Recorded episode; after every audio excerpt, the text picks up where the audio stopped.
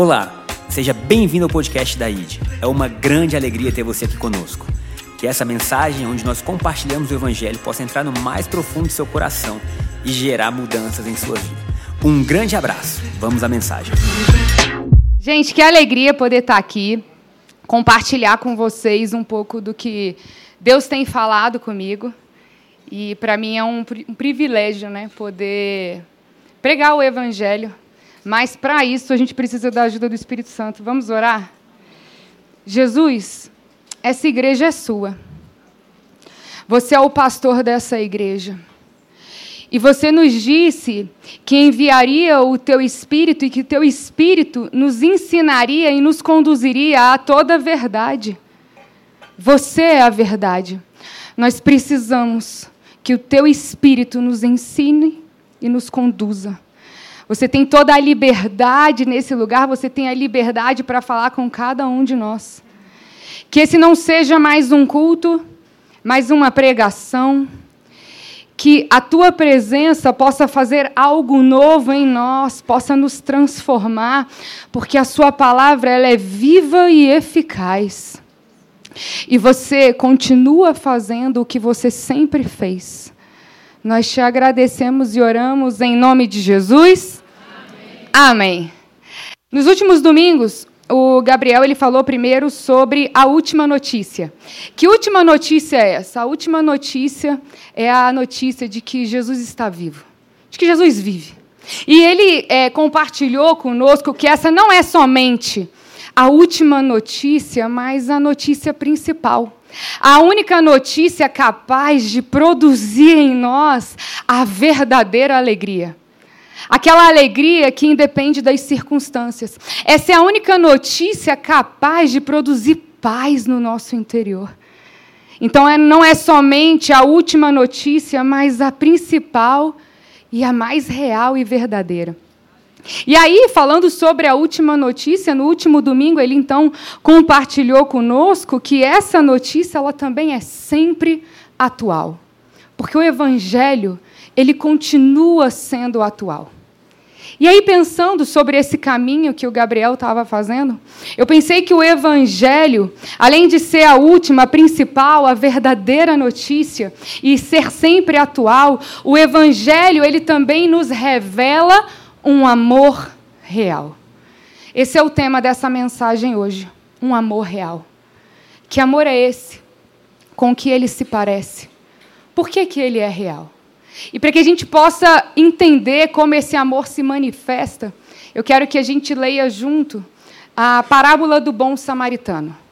E aí nós vamos ler versículo por versículo, que eu creio que Deus quer nos ensinar muitas coisas através dessa parábola. Amém? Então vamos lá. Essa parábola está no Evangelho de Lucas, capítulo 10. Por enquanto a gente vai ler só o primeiro, que é o 25, versículo 25. Então vamos lá. Certo dia, um especialista da lei se levantou para pôr Jesus à prova com esta pergunta: Mestre, o que eu preciso fazer para herdar a vida eterna? Essa palavra especialista, ela é do grego nômicos. Nômicos significa alguém que tem muita autoridade. Portanto, esse homem era uma autoridade. Ele era um perito da lei, ele era um estudioso da lei, ele era um especialista da lei. E a minha versão, na Bíblia King James, diz advogado da lei. E nômico significa exatamente isso, advogado. E o que, que um advogado faz? Temos aqui muitos advogados. O que, que um advogado faz, pastor Tiago? Defende. Eu, já, eu, já, é, eu não sabia o que você ia falar e eu já adiantei sua resposta, porque eu queria que você desse essa resposta. Advogado. Fico séria. Estou rindo aqui para você, Tiago. O Gabriel também acha isso. Vocês acham muito séria pregando? Sim, tá bom. Às vezes séria, às vezes não. Um advogado, ele então, ele defende. Então, na verdade, a pergunta que esse especialista da lei, que esse advogado da lei, ele está fazendo, não é uma pergunta ignorante. Ele não fez essa pergunta por ignorância. Ele fez essa pergunta para testar Jesus, para pôr Jesus à prova, porque a função dele é defender a Torá, é defender a lei de Deus. E é isso que os especialistas da lei sempre fazem e continuam fazendo. Eles acham que eles precisam defender Jesus. Deixa eu falar uma verdade: Jesus não precisa da sua defesa. Deus não nos chamou para nós sermos advogados da lei. Deus nos convidou para sermos testemunhas. Qual é, a, qual é a diferença, então, de um advogado para uma testemunha? A testemunha diz o que viu. A testemunha fala da própria experiência, a testemunha fala da verdade do que viveu. Portanto, o convite que Deus tem para nós não é para que nós o defendamos, mas para que a gente seja testemunhas. E aí ele continua. Vamos para o próximo versículo, 26. Jesus respondeu: O que diz a lei de Moisés, como você a entende? Olha que interessante. Ah, teve algum culto que o Gabriel ele explicou a função de um rabino, de um mestre. E um rabino, um mestre, né, para os judeus, ele é alguém que ele traz uma interpretação da Torá, de algo que está ali na Torá.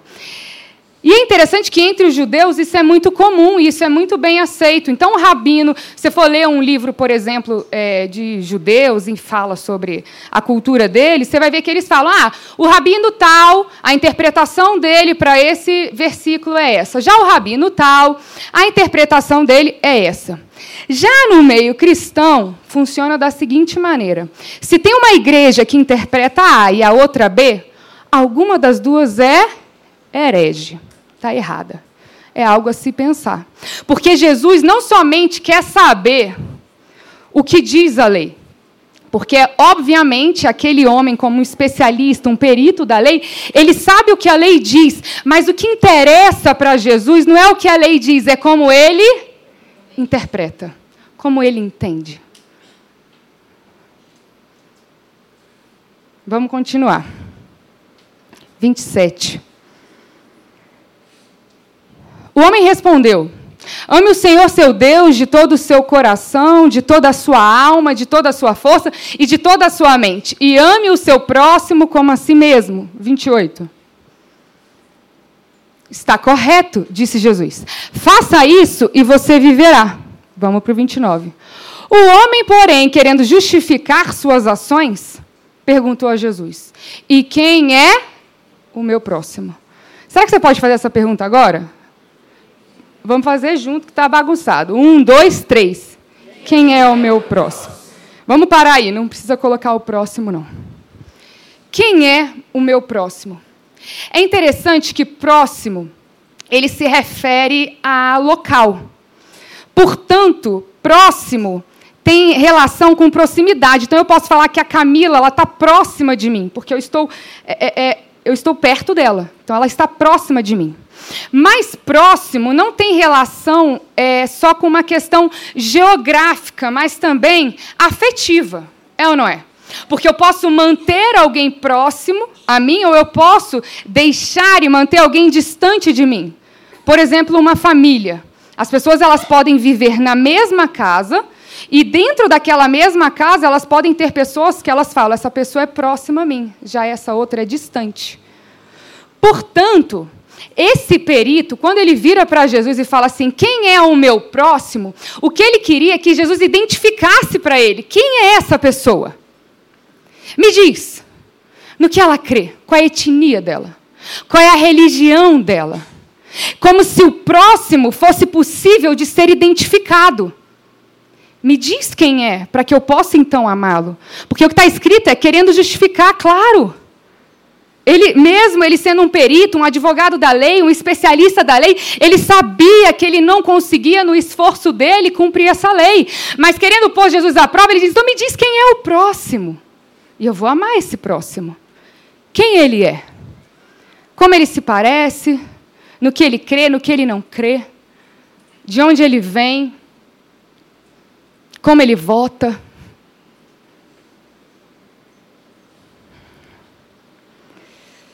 Vamos para o próximo? Vocês vão ver agora como Jesus ele nos obriga a mudar de perspectiva, tá? Jesus respondeu com uma história. Certo homem descia de Jerusalém a Jericó quando foi atacado por bandidos. Eles lhe tiraram a, as roupas, o espancaram e o deixaram quase morto à beira da estrada. 31. Por acaso descia por ali um sacerdote. Quando viu o homem caído, atravessou para o outro lado da estrada. 32. Um levita fazia o mesmo caminho e viu o homem caído, mas também atravessou e passou longe. Só até aí. Jesus começa dizendo que um certo homem. Por que será que ele fala um certo homem? Porque o que ele queria dizer é qualquer homem. Tanto faz quem ele era. Um certo homem. E aí o texto não diz se ele seria judeu, mas por conta do trajeto, porque diz que ele estava indo de Jerusalém para Jericó, acredita-se que ele era judeu. Portanto, ele sendo judeu, quem deveria ser o próximo dele? Aquele perito, o sacerdote, o levita, por conta da mesma etnia. E aí o que acontece? Fala que primeiro o sacerdote passou. Agora olha que interessante. Essa palavra sacerdote é do grego hiereus e significa exatamente isso. Quem alguém que oferece sacrifício a Deus. No momento que eu estava lendo essa parábola e que eu fui atrás do significado da palavra sacerdote, não só saber o que um sacerdote faz, mas o que, que significa essa palavra? No original, e eu li que é um homem que faz sacrifício para Deus, eu lembrei do profeta Oséias, capítulo 6, versículo 6, está escrito que, porque eu quero misericórdia e não sacrifício. Aí eu fiquei muito interessada em estudar um pouquinho a vida do profeta Oséias, e eu descobri que foi ele que revelou um novo rosto de Deus, o, o rosto de, de Deus de um amor misericordioso. O rosto do amor misericordioso. A atitude dele de se colocar no combate aos cultos supersticiosos, cujas oferendas e sacrifícios já não mais traduziam a vida concreta das pessoas. Ele não titubeia ao falar contra a religião que tinha se tornado legitimadora da exploração e da injustiça. E aí você pode falar, legal, o profeta Oséias, então, inspirado por Deus, disse isso. Mas foi Jesus que continuou nessa linha profética e condenou todo tipo de culto que não correspondia a um compromisso com o próximo. E aí, olha o que, que Jesus diz. Vamos ler Mateus, vamos fazer igual no primeiro culto, Vitor, por favor. Vamos ler a partir do 10. Porque eu quero trazer o contexto para vocês. Enquanto ele vai colocando, Jesus tinha acabado de convidar Mateus para seguir ele já tinha causado. Aí olha só, como se não bastasse, mais tarde, na casa de Mateus, Jesus e seus discípulos estavam à mesa, acompanhados de um grande número de e cobradores de impostos e pecadores. Próximo.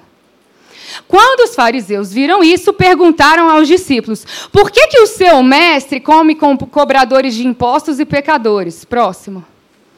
Jesus ouviu o que disseram e respondeu: As pessoas saudáveis não precisam de médico, mas sim os doentes. Versículo 13.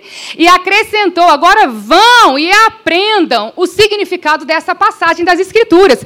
Quero que demonstrem misericórdia e não que ofereçam sacrifícios, pois não vim para chamar os justos, mas sim os pecadores.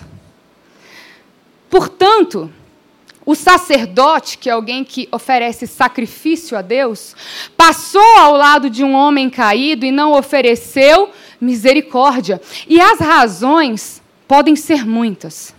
Primeiro, falando sobre esse trajeto, esse trajeto de Jerusalém para Jericó, eu pesquisei, são 27 quilômetros, mil metros de altitude, e era deserto, tinha penhasco, era uma coisa horrível. Ninguém passava por aquele lugar. E eu lembrei que quando eu estava treinando para correr uma prova, eu ia lá para o parque da cidade E a estrutura da, da, do time ficava de 4 em 4 quilômetros. Mas bastava aqueles 4 quilômetros de manhã muito cedo para eu ficar olhando e falando: meu Deus do céu, se alguém aparecer aqui, se alguém fizer alguma coisa. Então eu, eu, eu sentia um certo medo. Então pode ser que a razão pela qual esse sacerdote e esse levita tenham passado é, é, pode se justificar dessa forma. Ah, era uma, uma estrada muito perigosa. É uma estrada, eles podiam achar que era uma emboscada, que se eles parassem, a, a, os assaltantes iam estar ali e iam matar eles também, assaltar eles, iam bater neles. Ou então uma, uma, uma justificativa muito nobre, que é o seguinte, uma lei cerimonial, lá em Levíticos, está escrito que o sacerdote ele não pode tocar em alguém que está com sangue. Como que aquele sacerdote que deveria estar indo prestar um culto, ele ia parar, encostar no sangue e se contaminar? Então tinha uma razão até bem, bem óbvia para isso. Agora, olha só que interessante, porque sacerdócio era também uma espécie de caminho ou ligação para a qual a humanidade chegasse a Deus. Hum. Parece ou não parece com a religião? me parece que a religião passou e deixou de lado. Deixou no meio do caminho. Levita, os levitas, eles eram israelitas da tribo de Levi, eles eram responsáveis por cuidar do templo e guiar o povo à adoração a Deus. Passou também. Os dois representantes da religião nessa parábola, eles passam e não param. Nós não sabemos, não está escrito o motivo, mas nós sabemos que eles passam mas não param. Preste bem atenção no que eu vou ler. O legalismo falou mais forte que a lei da vida no coração dos dois responsáveis pela religião. A obediência ritual superou o apelo moral. Quando que a obediência ritual está superando o apelo moral? No entanto, Passou outra pessoa por esse caminho. Graças a Deus, vamos continuar lendo. A gente vai voltar lá para Lucas 10, 25. Agora a gente vai, Vitor, do 33 ao 36, por favor. Então veio um. Eu gosto da minha Bíblia que põe um mais. Mais um samaritano. E ao ver o homem, teve duas coisas. Primeiro, o que ele fez? Ele viu. E segundo, ele teve compaixão. Próximo. Foi até ele. Tratou de seus ferimentos com óleo e vinho e os enfaixou. Depois colocou o homem em seu jumento e o levou a uma hospedaria, onde cuidou dele.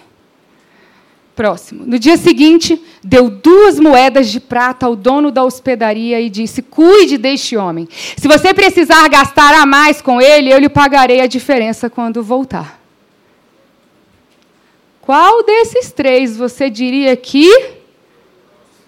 Opa, peraí. A pergunta era quem é o próximo. Mas me parece que Jesus inverteu. E aí, ele inverte e fala o quê? Quem foi o próximo do homem atacado pelos bandidos? Perguntou Jesus. Vamos continuar. 37. O especialista da lei respondeu: Aquele que teve misericórdia dele. Então Jesus disse: Então vá e faça o mesmo. Quem foi o próximo daquele homem caído, na verdade, então foi aquele que se aproximou dele. Esse é o convite. Se aproxime. Pisa no mesmo chão. Conheça a realidade. Conheça as dores. Participe do sofrimento. Provavelmente o sacerdote e o levita eles pensaram: se eu parar para ajudar esse homem, o que, que vai acontecer comigo? Mas aí o samaritano, então, ele deve ter pensado: mas se eu não parar para ajudar esse homem, o que vai acontecer com Ele.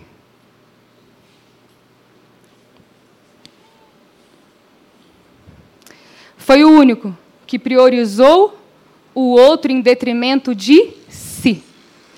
O fato dele olhar para o outro fez naquele momento ele esquecer de si. Foi ou não foi? Quem em sã consciência? Quem que para para pensar, para num caminho como esse, para ajudar um homem que está praticamente morto? Quem que faz isso? Somente alguém que naquele momento resolveu priorizar o outro em detrimento de si. E achou que valia a pena esquecer um pouco de si para olhar para o outro. E a minha pergunta é: será que a gente está preparado para não fazer distinção entre quem merece ajuda e quem não merece? A gente precisa refletir sobre isso. Ou será que nós somos exatamente como todas as outras pessoas, mas a gente acha bonito dizer que a gente é cristão? Mas a gente age igual. Porque o verdadeiro cristão ele precisa estar preparado para não fazer essa distinção. De quem nós não nos tornamos próximos, de quem nós nos aproximamos, e mais, quem nós continuamos deixando à beira do caminho? Quem? E eu estou fazendo aqui uma pergunta pessoal para você e para nós, como igreja, quem que a gente continua deixando à beira do caminho? O samaritano, ele chegou perto, viu e sentiu compaixão, porque essa é a dinâmica da misericórdia e não tem outro. Tudo começa com aproximar-se. Mas olha que interessante. Porque esse homem, ele não somente teve compaixão, mas a compaixão dele exigiu que fosse feita justiça. A compaixão, ela exige justiça. Porque a história poderia ser, e aí, passando, ele viu um homem caído, e aí ele foi lá e orou por esse homem e disse: Deus te abençoe. Ou ele parou no meio do caminho e pensou: vamos converter esse homem. A igreja, gente, tá, é, continua achando que tem que ser maioria. É para a gente levedar a massa, não é para a gente ser massa. A gente não precisa ser maioria, mas basta que alguns entendam o que é ser verdadeiramente cristão. Ah, não, esse homem ele não passou só e deu uma palavra de encorajamento ou deixou um versículo para que ele refletisse. Ele fez justiça. O que é fazer justiça? Vamos ler? 35 e 36. Não, 34 e 35, por favor. Vamos só voltar nesse. Foi até ele, tratou de seus ferimentos, depois enfaixou, colocou o homem no jumento dele, levou lá para a hospedaria, cuidou dele. Próximo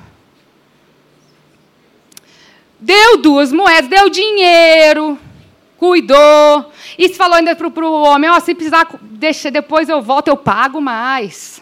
Eu pago a diferença quando eu voltar. Esse homem, ele fez se tornar responsabilidade a compaixão, porque o amor ele precisa assumir responsabilidade, senão não é amor. É outra coisa. A gente abraçou um conceito de amor do mundo onde o amor é um sentimento, é uma afeição. O amor é o próprio Deus. Ele é o amor. E a palavra de Deus diz que Jesus é a imagem visível de um Deus invisível. Portanto, se eu quero entender o que o amor faz, eu preciso olhar para Jesus. O que, que Jesus fez? Como alguns sabem, eu gosto muito do Martin Luther King, eu sempre cito ele. Se você está cansado disso, lide com isso, o problema é seu.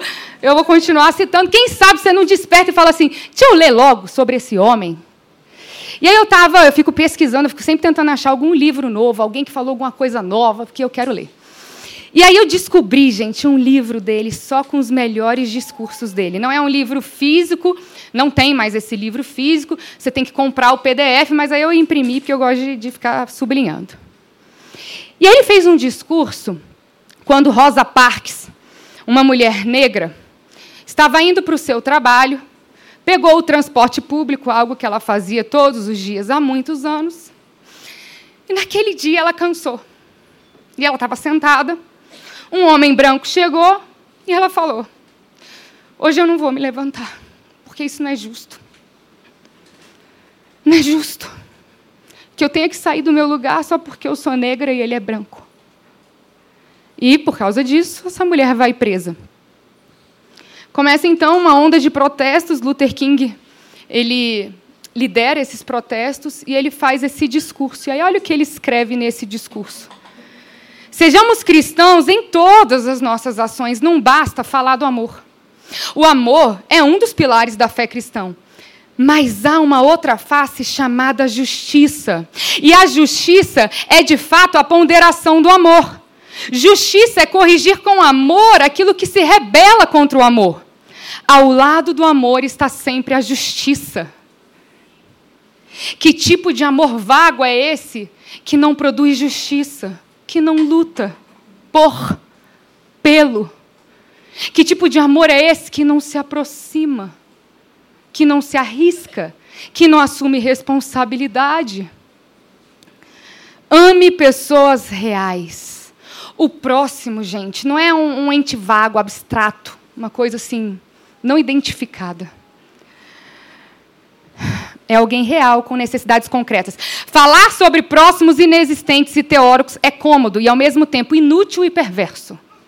Ah, quem é o meu próximo? Ah, ame o seu próximo. Essa eu gosto, presta muita atenção. De longe todo mundo sabe o que fazer. É ou não é? Tem mais. De longe todos nós nos tornamos críticos. Gente, se tem uma coisa que acontece, é se você não está fazendo e alguém está, você olha para o que a pessoa está fazendo e você tem certeza que você sabe o que ela deveria fazer. É ou não é? Você deve olhar para o que eu faço, ou para o que alguém faz, falar assim, não, mas se fosse eu, vai e faz. Se aproxima. De longe é muito fácil criticar, de longe todo mundo sabe o que fazer, gente. Será que a gente não está muito parecido com esse especialista da lei? sabendo demais, querendo entender demais e fazendo de menos. Tem um testemunho para contar para vocês sobre o se aproximar. E quinta-feira passada eu fui no presídio. E aí eu tenho um costume de quando eu estou lá, eu vou passando nas celas para conversar com elas. A maioria delas eu já conheço, porque já estou há um tempo com elas. De vez em quando aparece alguém nova. E eu fui numa cela, não vi que no canto tinha uma pessoa, não tinha visto. Estava falando com as que eu sempre falo e tal. E como vocês estão? Né? Vocês estão precisando de alguma coisa? Até que eu tava, ia, ia para outra cela e eu falei assim: Você sabe que eu amo vocês, né? E aí eu ouvi uma voz falando assim, que é dessa moça, que eu não sabia quem era. Eu quero é ver esse amor. E aí foi quando eu percebi que tinha alguém ali. E eu lembro que eu falei, é, me agachei, enfiei a mão assim na cela e ela estava com muita raiva. E eu falei assim para ela: Você deixa eu te amar? E ela começou a chorar, ela falou assim: Ninguém nunca me amou. O que, que é me amar? O que, que é se importar? O que, que você vai fazer? Você acha que as pessoas realmente estão interessadas em ouvir que você ama elas? O que, que você vai fazer? Porque o amor, ele exige isso, se aproxima, se envolve. Faz justiça. Aquilo que você gostaria que fosse feito por você, faz pelos outros. Mas o mais interessante, a gente vai chegar agora no momento que eu mais gostei quando eu estava preparando essa mensagem, que é o seguinte: quando eu fui a, eu comecei a querer estudar muito a parábola do samaritano. Eu, eu, não sei como vocês são, mas assim, o Gabriel ele vai lendo, ele, sei lá, três capítulos, cinco capítulos por dia. Eu não consigo fazer isso. Eu tenho que ficar num negócio e eu fico ali, às vezes, um tempo que eu nem sei dizer. Então, eu estou há muito tempo nessa parábola, muito tempo. E a intenção de estar nessa parábola era assim: quero me identificar com o bom samaritano. Quero aprender com ele, quero ver o que ele faz, quero fazer o que ele faz. É óbvio que eu me identifiquei com todos os personagens. O perito, o sacerdote, o levita. Mas com quem eu me identifiquei mesmo foi com aquele homem caído. Foi com ele que eu me identifiquei. Porque eu estava caída, morta. Nos meus pecados, nas más obras e nas boas obras também. Porque tudo isso produz morte se for no seu esforço. estava morta. A religião passou por mim, apontou o dedo para mim e me rotulou. E disse que eu era o que tinha acontecido comigo. Representantes da religião passaram por mim e fizeram o mesmo. E me deixaram jogada à beira do caminho. Adoradores passaram por mim com lindos cantos de adoração, mas me deixaram no caminho. Até que o bom samaritano se aproximou. Até que Jesus se aproximou. Até que Jesus estendeu a mão. E não só curou as minhas feridas. E não só me tratou. Como assumiu o meu lugar. Ele sabia que eu não ia conseguir, ele sabia que você também não ia conseguir, também ia falhar, a gente falha mesmo. É óbvio que isso não significa que a gente não vai continuar tentando, mas a gente falha. Com os de perto, com os de longe. Mas tem um bom samaritano. Tem um bom samaritano pronto para se aproximar. Ele entende a sua dor. Ele se ofereceu por completo. Ele se, ele se ofereceu por inteiro. Mais do que esse bom samaritano que curou a ferida, levou, cuidou, legal, ele não fez só isso. Ele restaurou, ele transformou, ele te deu uma nova vida. Ele te deu agora um motivo para viver. Você vai continuar procurando motivo para viver fora dele? Ou você vai continuar achando que você precisa de algo mais na sua vida? Você tem ele, você tem tudo. Você tem o bom samaritano se aproximando de você sempre que você precisa. Porque, vez ou outra, eu me vejo novamente caída à beira do caminho. E você? Que falsa espiritualidade é essa? Que faz os de fora acharem que nunca vão conseguir. Quando que as pessoas vão entender? Nós somos como você. Nós também temos desafios. Mas eu preciso te apresentar um bom samaritano. Ele vai te resgatar, ele vai te curar, ele vai te salvar. Mas ele vai além, porque ele vai assumir o seu lugar. E sabe o que acontece quando a gente compreende e recebe isso? Jesus ele dá o caminho, ele fala assim: quem muito é perdoado, muito ama se eu estou falhando em amar, eu tenho que voltar aqui e falar assim: eu estou falhando em entender o que você fez por mim. Quem sabe eu não estou achando que eu estava ali à beira do caminho, mais ou menos. Estava tão mal, não. Estava ali sentado, olhando para a vida, tinha minha família, tinha minhas coisas. Aí apareceu Jesus, me ofereceu, eu falei assim: ah, legal, agora ele também vai estar na minha vida. Não! Eu não sei o que você viveu. Essa, gente, é uma das grandes diferenças que eu sinto quando eu estou dentro de um presídio que quando eu estou fora. Porque quem está lá dentro sabe que precisa. Como assim a gente acha que não precisa?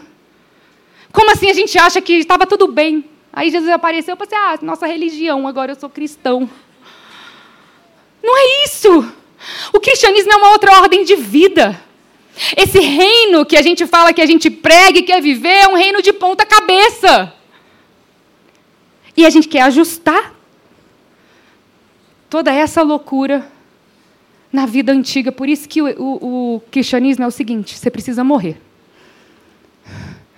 Você precisa morrer. Porque o que eu estou te convidando é para uma nova vida.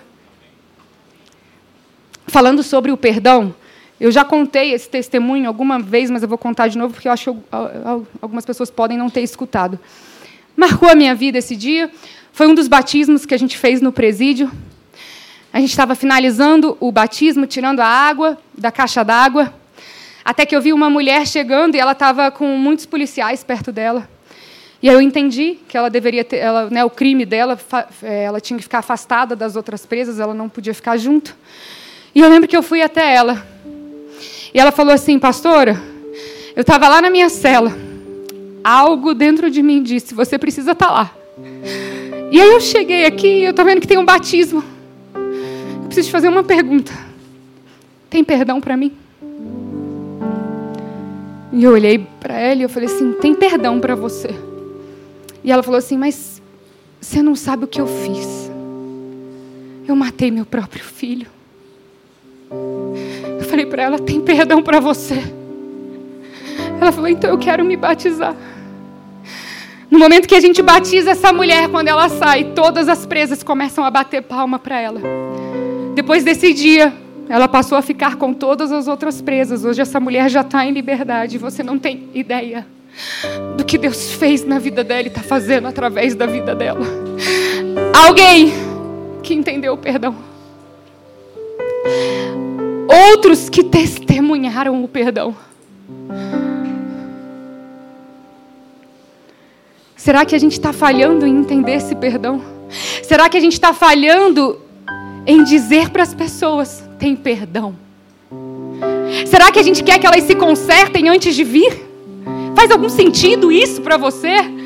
A gente quer produzir pessoas hipócritas, porque as pessoas precisam vir, porque é o Espírito Santo que nos transforma.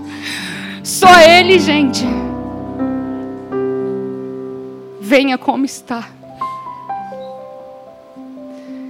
O que é a verdadeira conversão, se não a descoberta desse amor, perdão, reconciliação, transformação e salvação? Ele se aproximou, ele se tornou o nosso próximo. Só que aí, para finalizar, ele foi além. E ele foi além de um, uma maneira incompreensível. Porque ele inverteu os papéis. E olha o que Jesus disse. Mateus capítulo 25, versículos 35 e 36.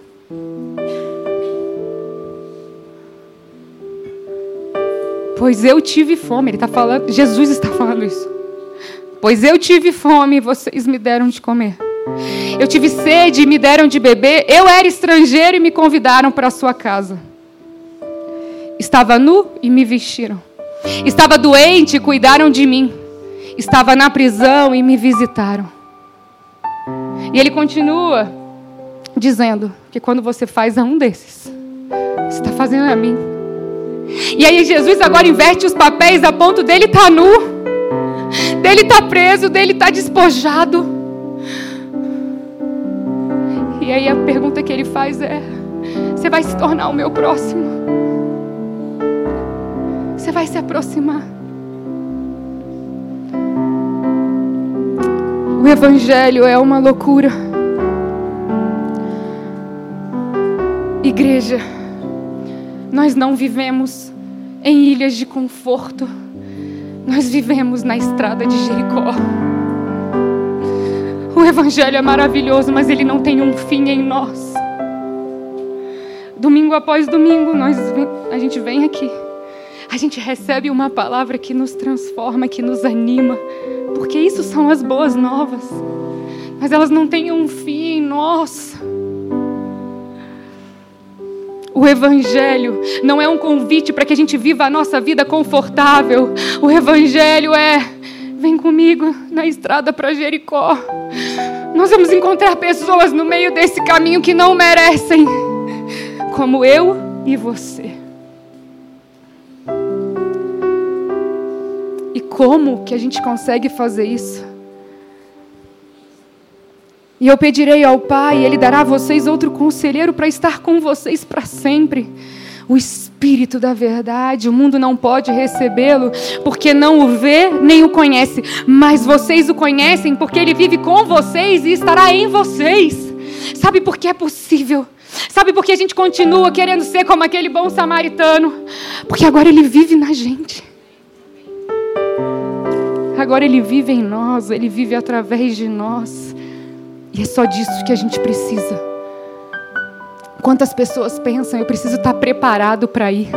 Quem é que está preparado? Se aproxime. É o amor real por você. É um amor real em você. E é um amor real através de você. Eu posso ler um texto de um padre que, é, que eu amo? Posso? Ninguém ia falar que não, né? o nome dele é Adroaldo Palaoro. Eu gosto muito do que ele escreve. Já morreu, mas escreveu muitas coisas bonitas. Vocês conseguem prestar atenção? Vocês estão quietos, está tudo bem. Na noite em que ia ser entregue, Jesus realizou um gesto provocativo. Levantou-se da mesa, distanciando do lugar reservado àqueles que a presidem, e se situou no lugar daqueles que pertencem à categoria dos servidores. Jesus sabia que o lugar em que estamos situados condiciona o nosso olhar e a nossa atitude. Por isso, tomou distância e adotou a perspectiva que lhe permitia perceber outras dimensões da vida. A partir desse lugar, que lugar? Lavando pés. Tocou de perto o barro, o pó, o mau odor, a sujeira. Tudo isso que aqueles que estão sentados à mesa acreditam estar a salvo ou simplesmente ignoram e desprezam rente ao chão e em contato com os pés dos outros, Jesus realizou uma mudança e uma amplitude de visão que lhe fazia perceber tanto as riquezas e dons de cada um, como captar a desnudez, a fragilidade e as limitações das pessoas. E olhadas a partir daí, ele deixa transparecer que qualquer pretensão de superioridade ou domínio se revela como falsa. Ao deslocar-se para o lugar do servo, Jesus rompe a verticalidade e a relação senhor-escravo, os de cima, os de baixo, os de dentro e os de fora, inaugurando assim a nova ordem circular do reino, onde ninguém é descartável. Para o reino de Deus, ninguém é é descartável. Esse é o amor real. Esse é o amor real. Não há outro. Não há outro. E é possível para nós não somente receber, mas manifestar esse amor real ao mundo. Amém? Vamos ficar de pé?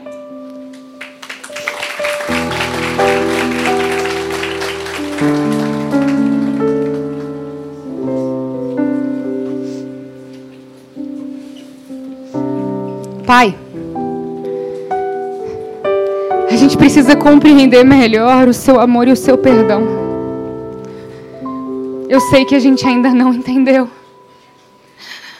Eu sei que a gente ainda não teve a revelação completa. Eu sei que, que a gente nunca vai ter até se encontrar verdadeiramente contigo, mas nos ajuda a receber, a compreender esse amor. Porque essa é a única forma da gente amar, perdoar e da gente ser como aquele, como o bom samaritano. A gente primeiro precisa compreender o que você fez por nós. E para isso a gente precisa entender como a gente estava. Espírito Santo. A gente precisa da sua ajuda. Chegamos ao final de mais um podcast. Espero que essa palavra tenha trazido luz e direcionamento à sua vida. Caso você queira nos acompanhar mais de perto, baixe o nosso aplicativo ID Online. Também nos siga nas redes sociais, arroba ID Brasília, para saber tudo o que está acontecendo. Um grande abraço, nos vemos em breve.